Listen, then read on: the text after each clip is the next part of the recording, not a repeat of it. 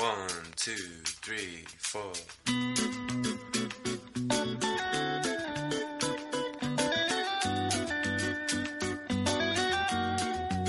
Fuera agenda. Información al margen de las noticias.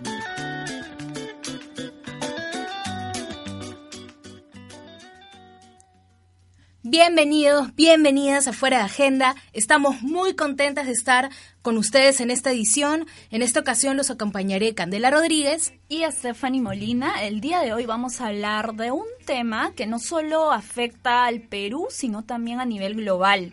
Y es el tema del cambio climático que lo escuchamos en diferentes espacios, no solamente las diferentes organizaciones mundiales y políticas, sino también en las noticias, están en el día a día. Ahora que viene el verano, probablemente lo escuchemos más. Entonces, eh, creemos como, como programa de Fuera de Agenda que este tema es importante conversarlo y detenernos un poquito qué es cambio climático, qué es calentamiento global, qué es efecto invernadero, todos estos términos que están en la agenda del día. Y para profundizar lo que Stephanie nos está contando, eh, tendremos una entrevista a Antonio Zambrano. Él es coordinador del Movimiento Ciudadano frente al Cambio Climático, MOSIC. Además, es especialista en temas ambientales, que son los temas que vamos a tratar, y cuenta con estudios de desarrollo territorial en América Latina y el Caribe. Esta, esta, entrevista nos ayudará a comprender mejor el fenómeno y además a ayudar a aterrizar los términos y las coyunturas. Así que, sin más preámbulos, quédate con nosotras, sírvete un cafecito, que ya empezamos con la contextualización del programa. Eh, además, eh, Antonio nos, nos ayudará.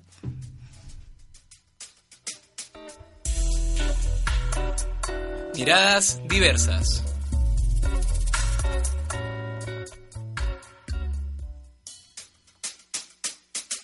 Por estar con nosotras. Quisiera comenzar contándoles algo que quizás ya hayan escuchado. Ya esto se trata de los incendios que han ocurrido en las semanas de, octubre en California, Estados Unidos.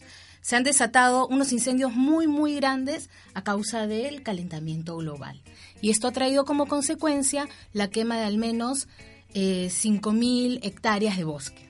¿Tú has escuchado acerca de eso, Stephanie? Claro, no solamente ahí, sino también en la Amazonía, que estamos viendo diversas posiciones respecto a estos acontecimientos que no solamente es en Estados Unidos, es en América, es en Europa y son diferentes puntos que afectan al ambiente. Y en este sentido, hemos estado escuchando también el término de cambio climático, ¿no? Y creo que es importante conceptualizar qué es el cambio climático. En líneas generales, el cambio climático es esta, son estas alteraciones climáticas eh, que reproducen un cambio significativo en nuestro clima, en nuestros patrones de clima. Por eso que se producen estos incendios, ¿no? Entonces, ¿Cómo, ¿Por qué se producen? Pues bueno, porque este aumento de temperatura son producto de las emisiones de gases de efecto invernadero derivadas de la acción humana. ¿no? Nosotros producimos una serie de gases que afectan. ¿Qué son? ¿Cuáles son estos gases? Bueno, el dióxido de carbono, el metano, el vapor del agua, el ozono, eh, el óxido que es un, uno de los gases que también repercute en el ambiente. Claro, y como Stephanie dice, esto es producido por los humanos. Y como es producido por los humanos, hay instrumentos para regularlo y básicamente estos instrumentos los ha dado la ONU, las Naciones Unidas. Entonces hace 27 años, imagínense, han pasado 27 años desde el primer acuerdo que se dio en el marco de las Naciones Unidas sobre el cambio climático en el año 92. Eh, y luego, como esto no funcionó y siguió sucediendo lo mismo, se siguieron emitiendo gases, se dio el protocolo de Kioto. Y este fue en el año 97. Eh, fueron 97 países adheridos al protocolo que obligaban cumplir las metas para reducir las eh, emisiones. Sin embargo, tampoco funcionó. Y en el año 2015 se dio el Acuerdo de París. El Acuerdo de París sigue en discusión hasta hoy. Y sin embargo, tampoco se ha cumplido y los países han seguido emitiendo más de lo que debían emitir. Y eso ha causado el efecto invernadero que ya explicó Stephanie en la primera parte.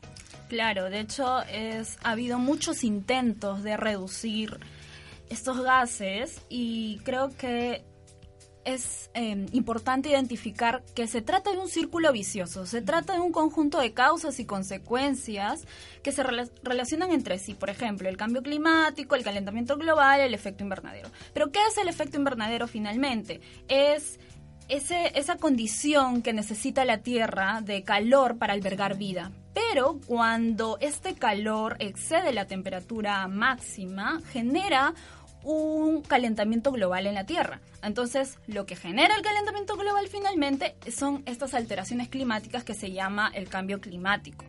¿Cómo se genera? Pues por, por estos gases que ya lo habíamos mencionado antes, ¿no? Claro, y hay que tener en cuenta que si bien nosotros contribuimos, y contribuimos en nuestro consumo, por ejemplo, contribuimos eh, cuando consumimos plástico o también contribuimos cuando reciclamos contribuimos para bien y contribuimos para mal. Entonces, de repente, la siguiente vez que vayas a la playa, deberías recordar que tienes que botar tu basurita y no dejarla en la arena. Claro, sin duda nosotros como personas podemos realizar diferentes actividades que de alguna forma contribuyan en mediar este, este calentamiento global, ¿no? Como mencionabas, los desechos en el mar, de repente reciclar el agua, tener una conciencia del medio ambiente porque es nuestro hogar, ¿no? Porque finalmente las consecuencias son para nosotros. Claro, y tenemos que tener en cuenta que nuestro planeta se lo estamos dejando a las generaciones futuras. Y si se acaba, nuestros hijos, nuestra descendencia o nuestras mismas familias no van a sobrevivir.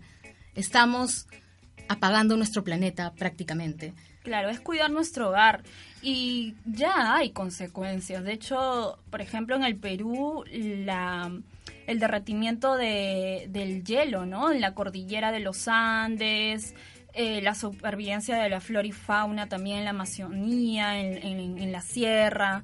Vemos acá, acá cerca nomás los huaicos que, que ocurren casi anualmente en Chosica. Son consecuencias de esta alteración climática y que debemos tomar conciencia. También, por ejemplo, las inundaciones, ¿no? Decimos, ay, ¿qué está pasando? Que antes no pasaba esto. Ahora el verano está más, más caluroso y el invierno hace más frío. Eh, eh, y hay todos estos discursos que finalmente tiene relación directa con el calentamiento global. Claro, y no es en vano que en redes sociales, en los medios, se haga una, o, sea, se, alar, se alardee mucho de este tema, porque está pasando, es real y el día de hoy lo estamos sufriendo.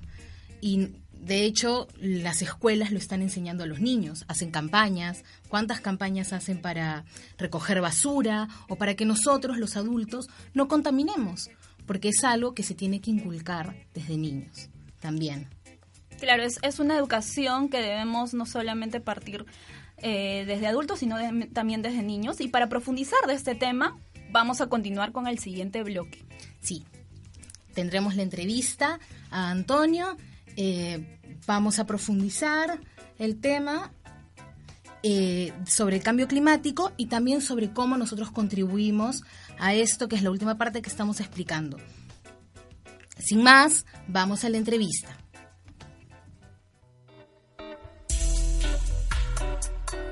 Esto fue Miradas Diversas. One, two, three, four.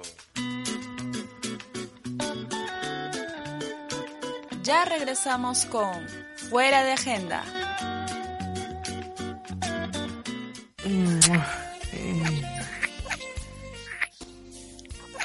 Amor, ¿vamos a la habitación? Pero bebecito, no tenemos protección. Ay, no importa, por una vez no pasa nada.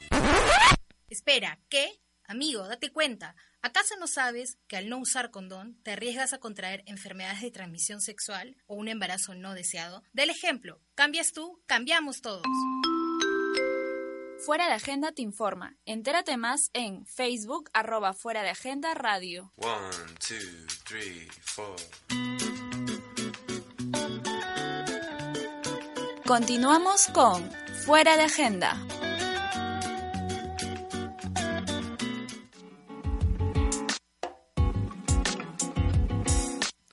Voces en Agenda.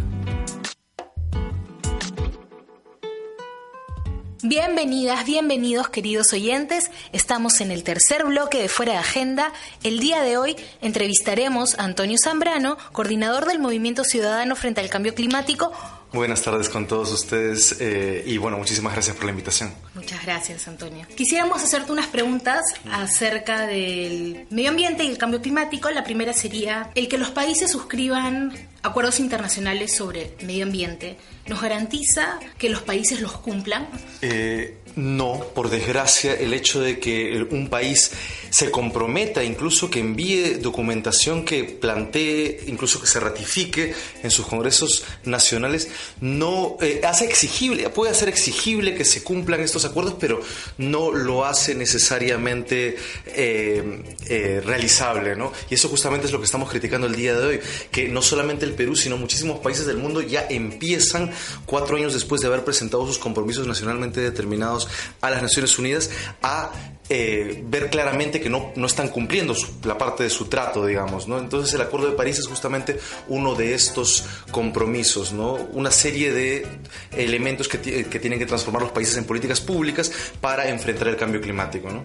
Claro, y en este caso pueden haber sanciones eh, pueden haber procesos internos y justamente lo que estamos viendo en algunos otros países y lo que podría ocurrir en el Perú sería que se judicialicen, es decir, la sociedad civil, niños, jóvenes, adultos, podrían reclamar al Estado peruano que tanto bajo la Constitución como la ratificación del Acuerdo de París podrían exigir que el Poder Judicial conmine a los estados a cumplir sus obligaciones. Eso podría darse. Es decir, eh, las Naciones Unidas no puede eh, eh, punir, no tiene un rol punitivo, pero sí las sociedades podrían exigir al menos los compromisos que los que el Estado ha asumido. ¿no? Esto sí es perfectamente posible y es más, en algunos países de la región empiezan a darse, ¿no? En Estados Unidos el día de hoy algunos niños han, están eh, llevando la corte al gobierno de Trump para que cumpla con sus compromisos. Igual ha pasado en Colombia para que el Estado colombiano empiece a cumplir sus compromisos igualmente con niños, ¿no?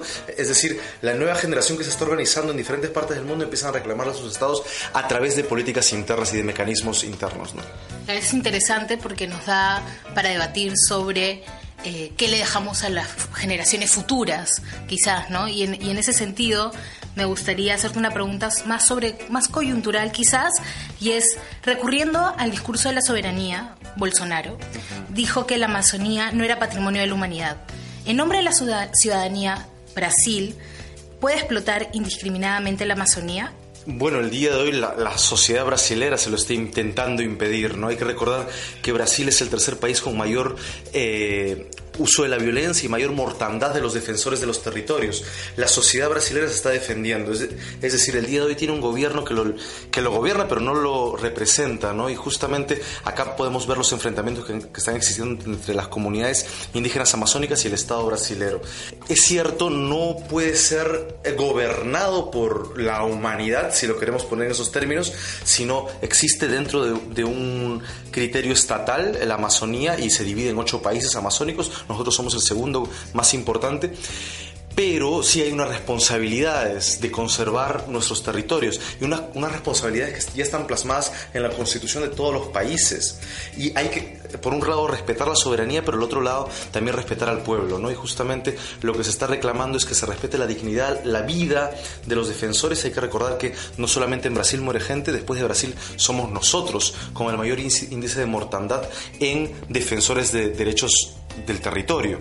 Entonces, eh, no solamente es una discusión sobre lo que significa la soberanía del Estado sobre la Amazonía, sino también la posibilidad de que se imparta democráticamente el derecho de los pueblos a gestionar de manera comunitaria el, territorio. Y también siguiendo un poco esta línea, eh, me gustaría preguntarte cómo es que vamos en materia de derechos humanos para los defensores de, este, del medio ambiente y lo que tú mencionas. Sí, eh, bueno, no vamos tan bien justamente, no vamos tan... Eh, es muy difícil avanzar y justamente cada año dentro de las COPs, que son estos espacios políticos donde se discute por todos los estados del mundo y, la, y las naciones en realidad del mundo, el tema de cambio climático, no hemos logrado en 25 años poner en el centro del debate el tema de los derechos humanos, ¿no? Y ni siquiera el tema de los derechos indígenas.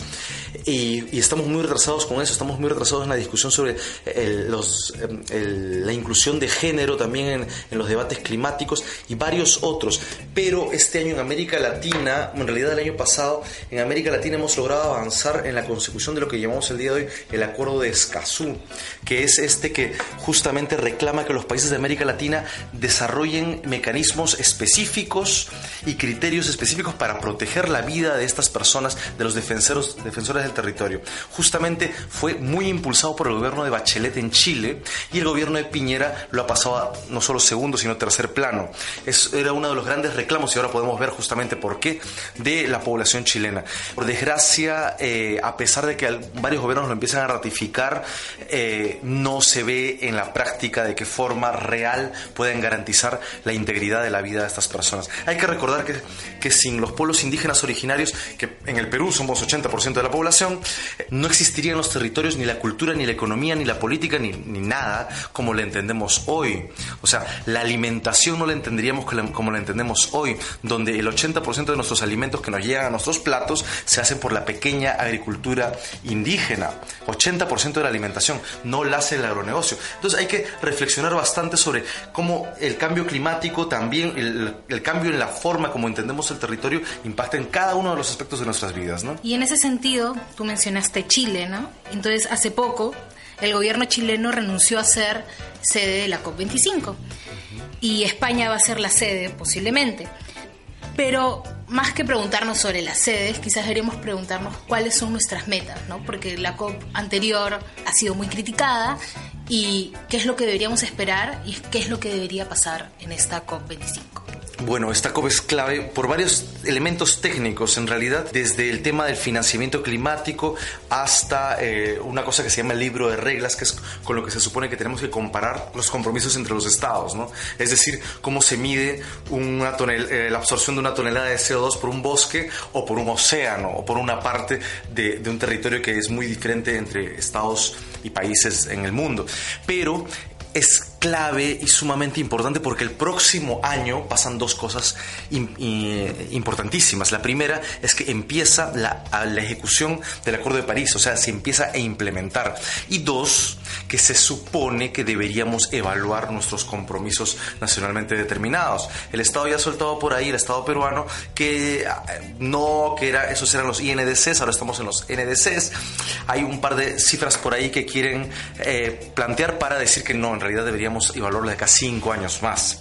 lo concreto es que la ciencia, el consenso científico global nos dice que tenemos apenas 11 años más para pasar la línea de no retorno y que efectivamente podemos ver ante nuestros ojos cómo colapsan los ecosistemas en todo el planeta. Entonces, ante esto no es que podamos darnos más plazos ni, y justamente lo que estamos exigiendo es que se establezca una emergencia climática en el planeta y hay varios países que ya empezaron a establecerlo. ¿Para qué? Para que se empiece a priorizar la defensa de los ecosistemas ecosistemas frágiles en el mundo. Y en nuestro país es absolutamente concreto. Ya no podemos seguir explotando más petróleo. 50 años de explotación, casi medio siglo de explotación petrolera en nuestra Amazonía peruana, debería por lo menos brindarnos la posibilidad de hacer un balance.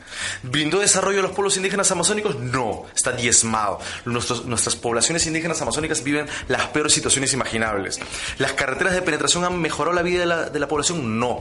Entonces, ¿cómo es posible que tengamos aún una propuesta de modificatoria de la ley de, hidrocarburos que plantea 80 años más de, eh, de, extracción de petróleo, no solo en la Amazonía, sino en el mar de Grau. ¿no? Y hace una semana hemos estado reunidos con todas las federaciones de pesqueros artesanales de toda la costa norte del país, desde Ancash hasta Tumbes, y todos están completamente alarmados por la desaparición continua de especies en el mar de Grau. Entonces, ¿cómo podemos seguir pensando eso? Tenemos una emergencia climática no en el mundo, sino en particular en el Perú. Es una situación muy complicada, definitivamente. Y bueno, en ese sentido, nosotros hemos realizado una encuesta en la calle eh, y quisiéramos reproducirla, que tú la escuches. Les hemos preguntado a las personas, básicamente, ¿sabes qué es el cambio climático? Así que vamos a escucharla y esperamos tus comentarios. Es el incremento de la temperatura en el planeta y puede desencadenarse de manera natural o a consecuencia de la actividad humana. Creo que hay que tener en primer lugar claro dos conceptos que, se tienen erróneamente metidos en la cabeza, que es el tema del calentamiento global y del cambio climático. El calentamiento global es una causa eh, del cambio climático, que es la emisión a la atmósfera por parte del ser humano eh, de gases de efecto invernadero. Estas condiciones naturales que generan el cambio climático vienen siendo alteradas por eh, el calentamiento global que es generado por las acciones de, del hombre. Es como una consecuencia, una respuesta que tiene la Tierra ante la irresponsabilidad del ser humano con respecto al, uso y, sí, y a la explotación que tiene hacia la Tierra.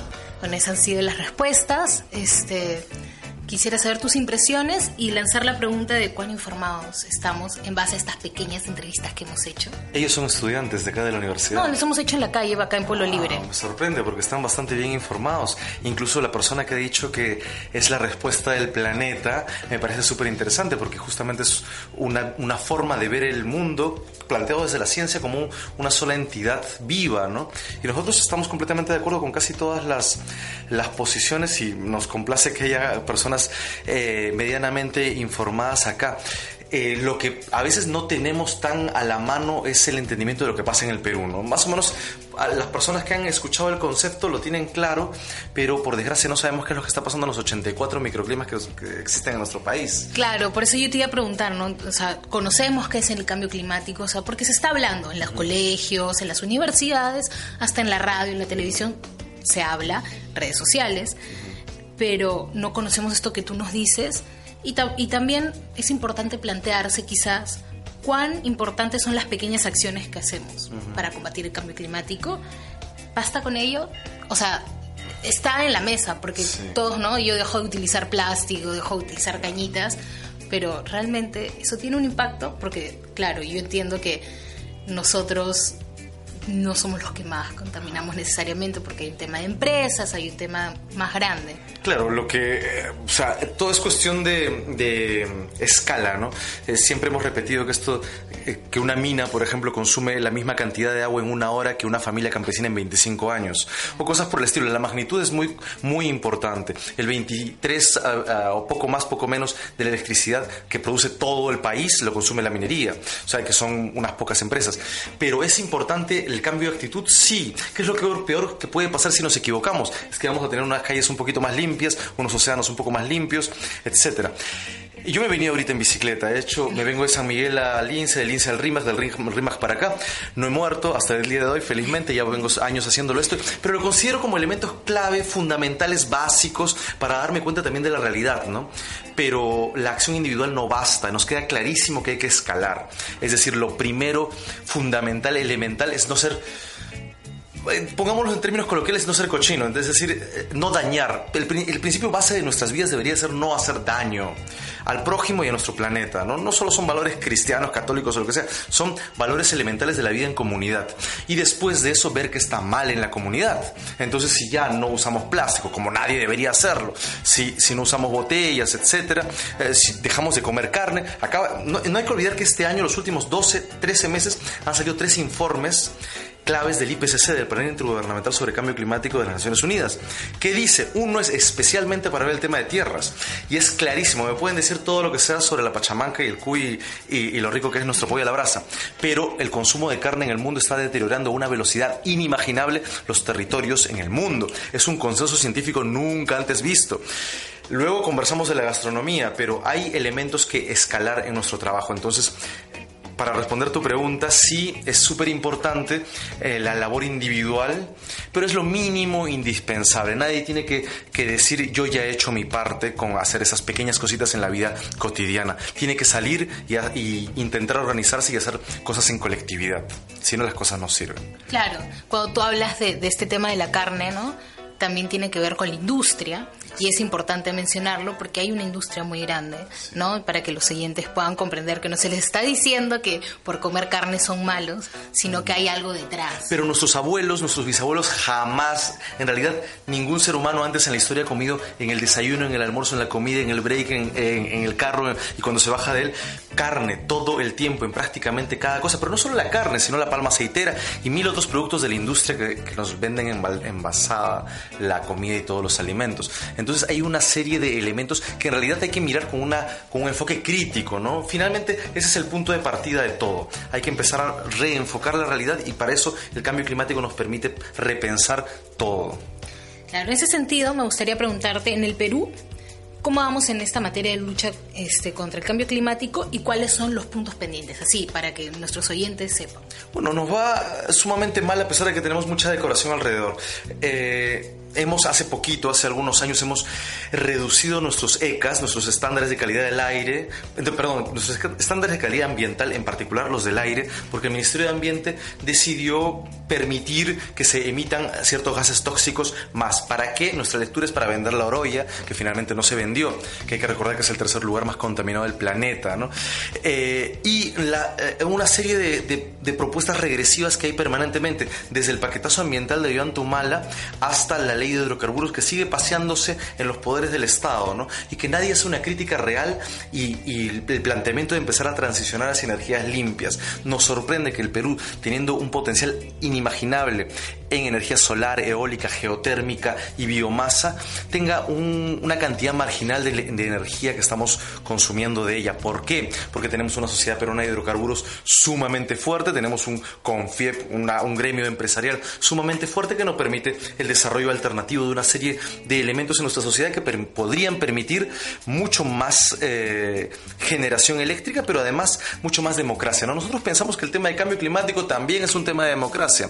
Muchas gracias, Antonio. Ha sido una entrevista muy enriquecedora. Quisiera saber dónde podemos encontrar más información sobre el MOSIC en su página. Sí, todo sobre nosotros está en nuestra página web, M-O-C-I-C-C, mosic.org, eh, o poniendo en el Facebook Movimiento Ciudadano frente al Cambio Cambio Climático, Mosic Perú, en Instagram, en Facebook. Muchas gracias. Eh, quédense con nosotros. Esto es Fuera de Agenda.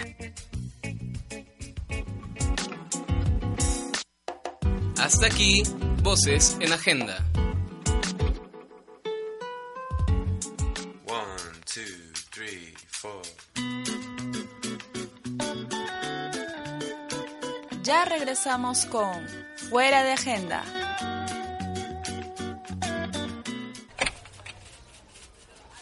Ana, ¿cómo vas con el informe? Sí, jefe, ya estoy por cerrar. Mira, justo acaba de llegar este documento de gerencia. Hay que terminarlo hoy porque es urgente. Pero jefe, ya estoy de salida.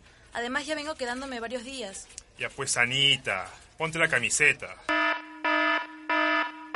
No pues, así no juega Perú. Haz respetar tus derechos laborales. Cambias tú, cambiamos todos. Fuera de Agenda te informa. Entérate más en Facebook arroba Fuera de Agenda Radio. One, two, three, four. Continuamos con Fuera de Agenda.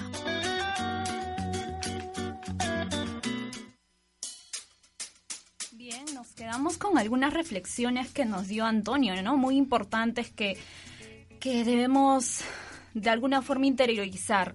Y es que hay, debe haber un, principio de respeto a nuestro planeta, mencionaba él, que tiene que ver con también el mejor consumo de, alimentos, ¿no? El tener que eh, hablar de estos temas también en la familia implica también una exigencia de la sociedad a nuestro Estado peruano, ¿no? En las responsabilidades climáticas que tiene y finalmente eh, esta, esta alarma que nos dan, ¿no? El, 11 años más para pasar la línea de no retorno.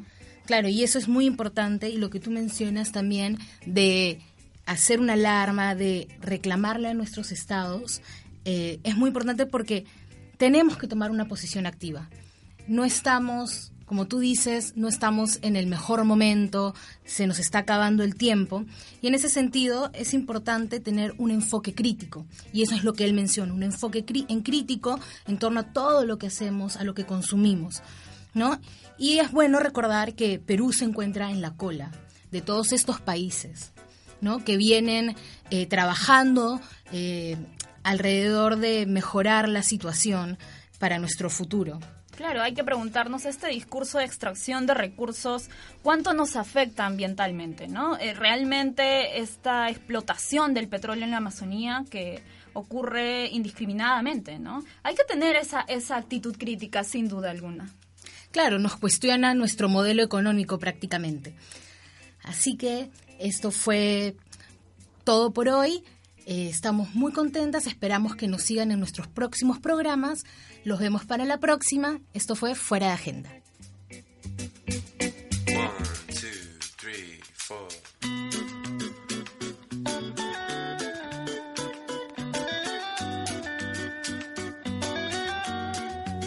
Fuera Agenda. Información al margen de las noticias.